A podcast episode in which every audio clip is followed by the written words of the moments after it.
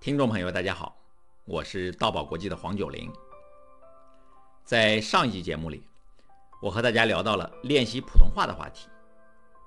我们可以通过对口音中语音、语调的纠正，来提高自己讲普通话的能力。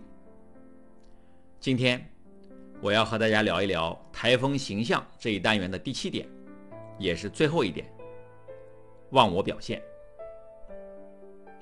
从本单元的第一集开始，我和大家分别谈到了演讲的手势、演讲的站姿、演讲的声音、演讲中无声的魅力、普通话的运用等技巧和方法。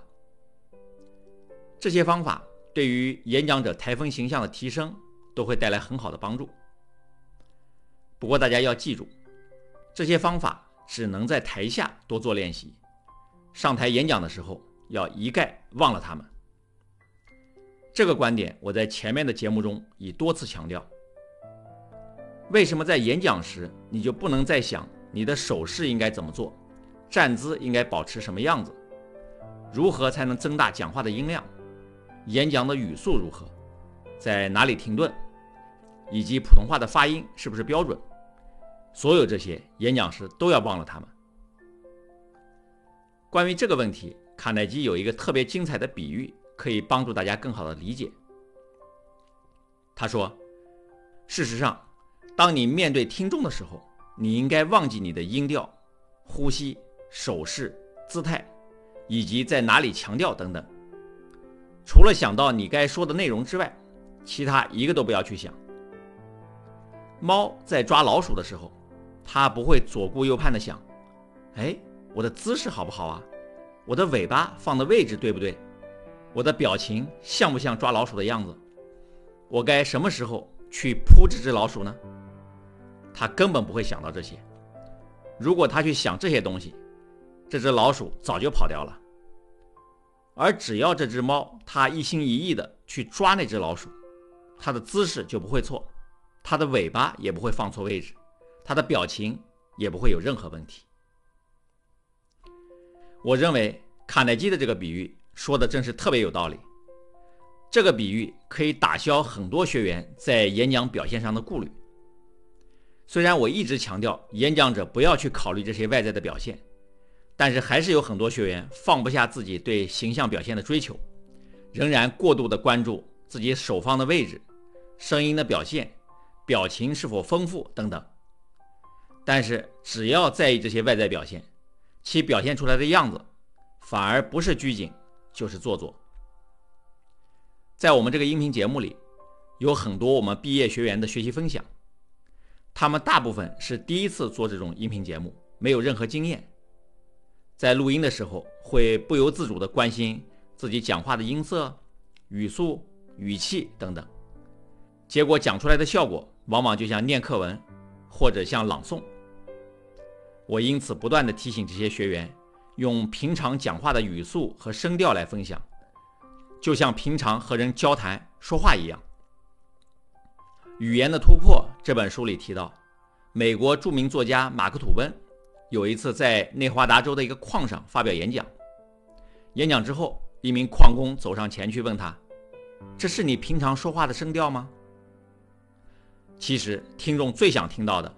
就是演讲者以平常说话的声调来和他们讲话，而不是以一种过度表演的姿态，或是装腔作势的模样对他们大放厥词。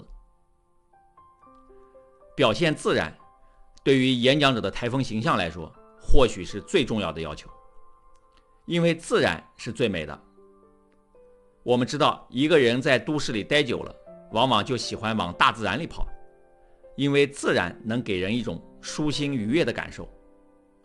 几乎在一切需要表现美的方面，人们都在追求自然的效果。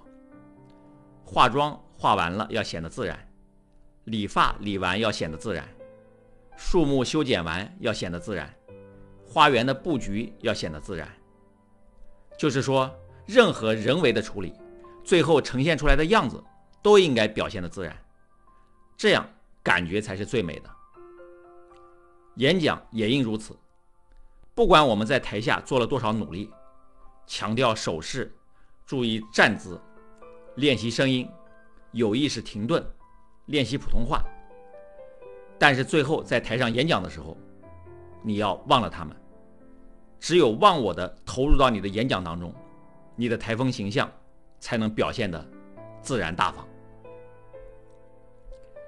好，在这一单元，我和大家聊了演讲的台风形象，我一共谈到了七点内容，分别是：一、演讲手势；二、演讲站姿。三、声音表现；四、无声魅力；五、讲普通话；六、练普通话；七、忘我表现。如果你觉得这个节目对你有所帮助，欢迎你订阅并转发和分享，谢谢。最后。我想用卡耐基形容完美演讲的一段话来结束本单元的内容。卡耐基说：“你想看一段完美的演讲吗？这并不难。你走到大街上，看到对面走过来一个人，你不认识他，他也不认识你，你走上前去，一拳把他打倒。等他爬起来，就会给你一段完美的演讲。”好。今天的节目就到这里。